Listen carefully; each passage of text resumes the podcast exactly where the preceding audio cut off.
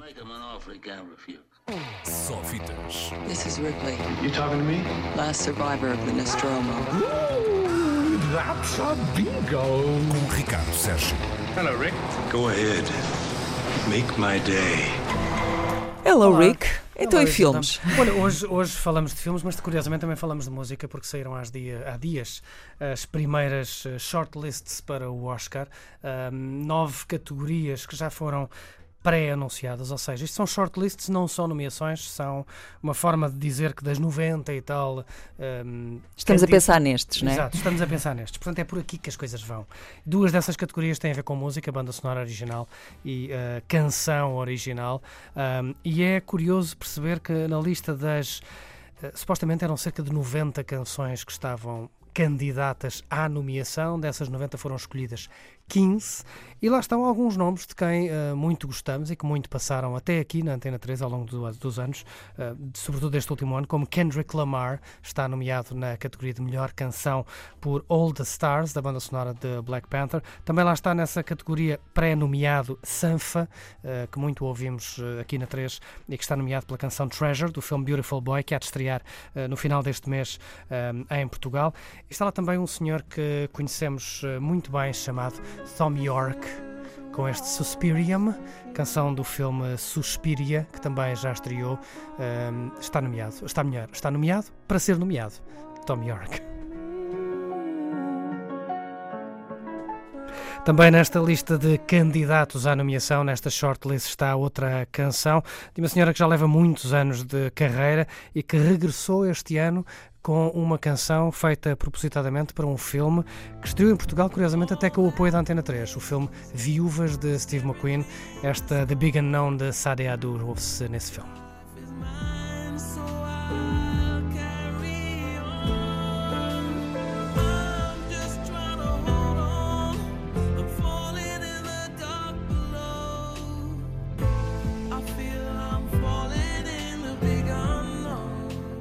Outra senhora nomeada, e mais que provável, eh, nomeada mesmo, eh, é Lady Gaga, a atriz, de, atriz sim, de A Star Is Born. Mas nomeada como atriz, não é? Nomi- é- Esse, esse ainda não sabe. É mais que provável que seja nomeada como atriz Mas vai ser principal. nomeada nas duas categorias? É Pode lá. ser, pode vir a ser. Ela está nomeada nesta, nesta lista para, com, ao lado de Bradley Cooper, já que esta canção é cantada entre Lady Gaga e Bradley Cooper. Este Shallow de Star Is Born está também eh, nomeado, pré-nomeado para a melhor canção.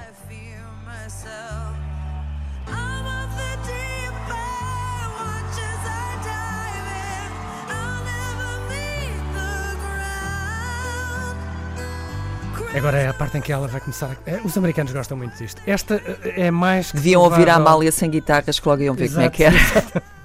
Esta é, é, é, é como digo, mais provável vai ser, mais que provavelmente vai ser nomeada.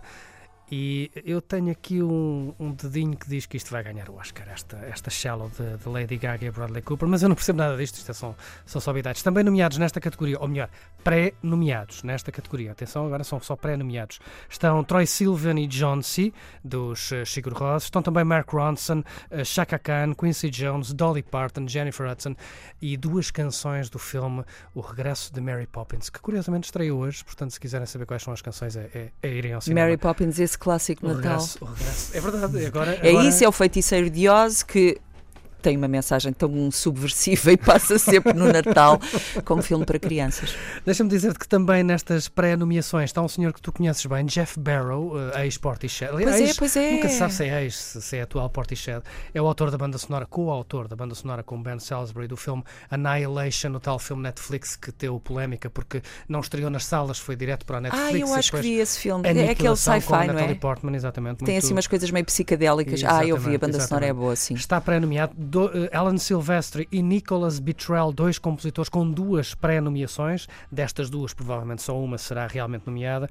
Há também as bandas sonoras de Black Klansman, que estreou em Portugal com o apoio da 3, também pré-nomeada, e de Black Panther. De resto, eh, apenas algumas rápidas eh, indicações para estas pré-nomeações, para estas shortlists, quatro, cinco, quatro filmes estrangeiros que vale a pena ter em conta na lista, na pré-lista para nomeados. Portugal não está lá. eh, Portugal tem neste momento um dos recordes mais curiosos da história dos Oscars. Menos nomeações? É provavelmente o filme que mais vezes se candidatou e nunca foi nomeado.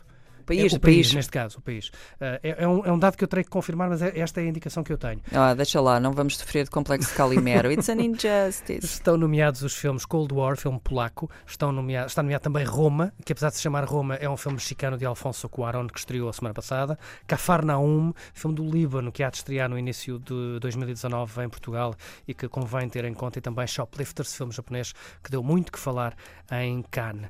Neste momento, nesta, olhando rapidamente para esta, estas lista de shortlists, temos dois filmes que partem à partida como na pole position para o Oscar, que são, lá está, Mary Poppins Returns, que estreia hoje, e também Black Panther, que tem várias uh, pré-nomeações, a ver, vamos se isto se confirma, a 22 de janeiro, quando forem anunciados Só clássicos, portanto, coisas do passado, é, porque coisas... o Black Panther era a BD, não é?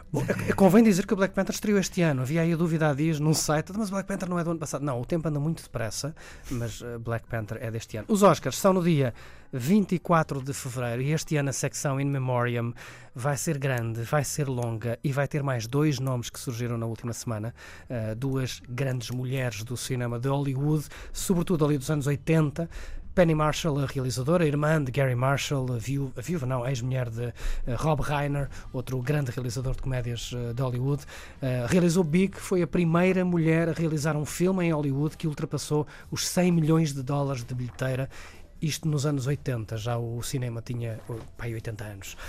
Um, nos últimos anos estava mais virada para a produção de televisão, realizou algumas séries, os. Uh, uh, Tara, qualquer coisa, não me lembro do nome da série, agora esqueci. Uh, Liga das Mulheres, Despertares foram alguns dos, alguns dos filmes que ela fez. O outro nome, a outra mulher do cinema de Hollywood que nos deixou foi Sondra Locke, também com 74 anos, atriz, uh, realizadora já nos anos 80, mas atriz que se tornou conhecida nos anos 70 quando fez uma série de filmes ao lado de Clint Eastwood. Um, depois zangaram-se e a carreira dela nunca mais foi a mesma e era usada muitas vezes como exemplo.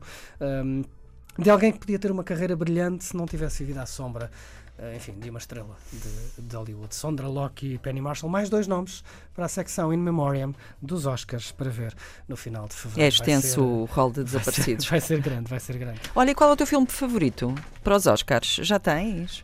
Uh, tenho algumas mas não queres falar ideias, sobre isso? Mas, mas já percebi que as minhas ideias são mais são mais para, para São mais ideias. São mais ideias do que propriamente confirmações. Mas desta Pá, lista. Mas nós não temos que prestar vassalagem a Hollywood, não é? Os Oscars são não, os Oscars, mas não, nós podemos não. ter opinião. Desta lista de nomeados, folgo em saber que Black Panther pode vir a ser um sério candidato. Por todas as implicações políticas que podem advir daí. Não é só por ser um filme da Marvel, é por ser o Black Panther. Mas Muito disso bem. falaremos mais em janeiro e fevereiro. Muito bem, teremos outras oportunidades para falar sobre cinema com o Ricardo Sérgio. Foi mais um capítulo de Sofitas para a semana a mais. É já depois do Natal, não é? É, Bom é, Natal. é- boas festas. Aproveitem que acho que os cinemas estão abertos no dia 24 e 25. Costuma, não é? Costuma e na, na passagem ano é que dava, porque I'm gonna make offer. he Ir ao cinema à meia-noite. Só fitas. se não tiveres planos melhores, porque não? Mais vale isso que ficar em casa a ver televisão. Se calhar não devia ter dito isto agora. Ricardo Sérgio. Go ahead.